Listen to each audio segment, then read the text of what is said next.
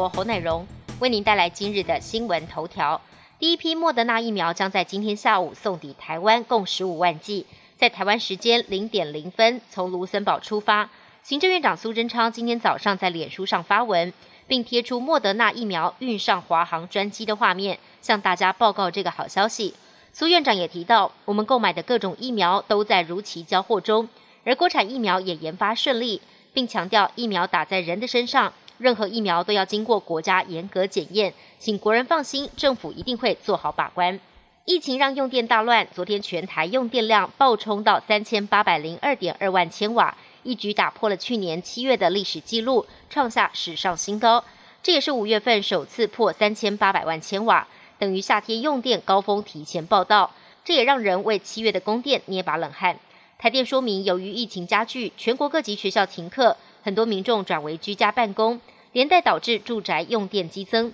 加上很多民众都留在国内消费，加上外销畅旺，工业用电更大幅增加。今年一到四月的售电量为七百零四点三一亿度，比去年同期成长约百分之四点六。台电自身预估，夏季用电将持续飙高，但寄望四部中大型岁修机组回归，协助电力的稳定。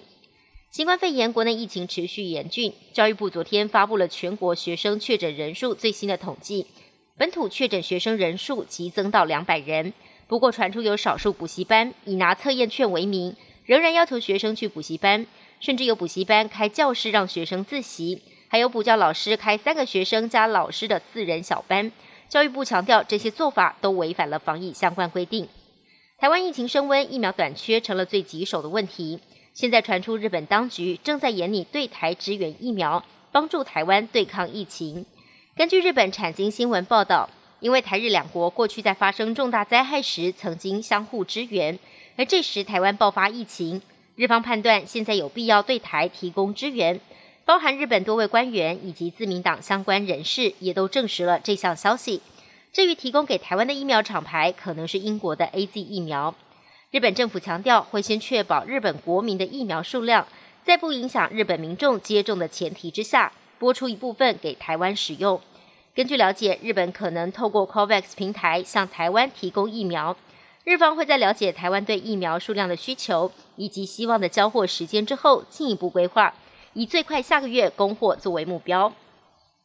新冠病毒的起源争论不休，到底是自然演化还是人为的制造？美国总统拜登下令情报部门加大力道调查病毒起源，美国国会也在追源头，要调查病毒是不是从中国武汉病毒研究所的实验室外泄。而白宫首席顾问福奇在出席国会听证会时承认，美国国务院曾拨款资助武汉病毒研究所从事包括蝙蝠的冠状病毒研究，但是并没有要对方进行增强病毒功能的高风险研究。而针对美国调查病毒起源一事，中方表示，这是美国的政治操作。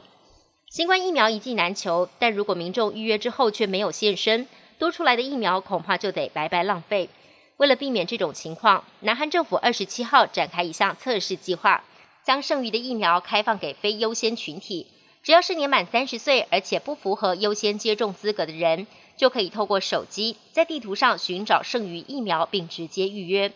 不过，计划开跑第一天，因为剩余疫苗不多。大部分的人根本抢不到，加上系统一度瘫痪，让民众抱怨连连。本节新闻由台视新闻制作，感谢您的收听。更多内容请锁定台视各界新闻与台视新闻 YouTube 频道。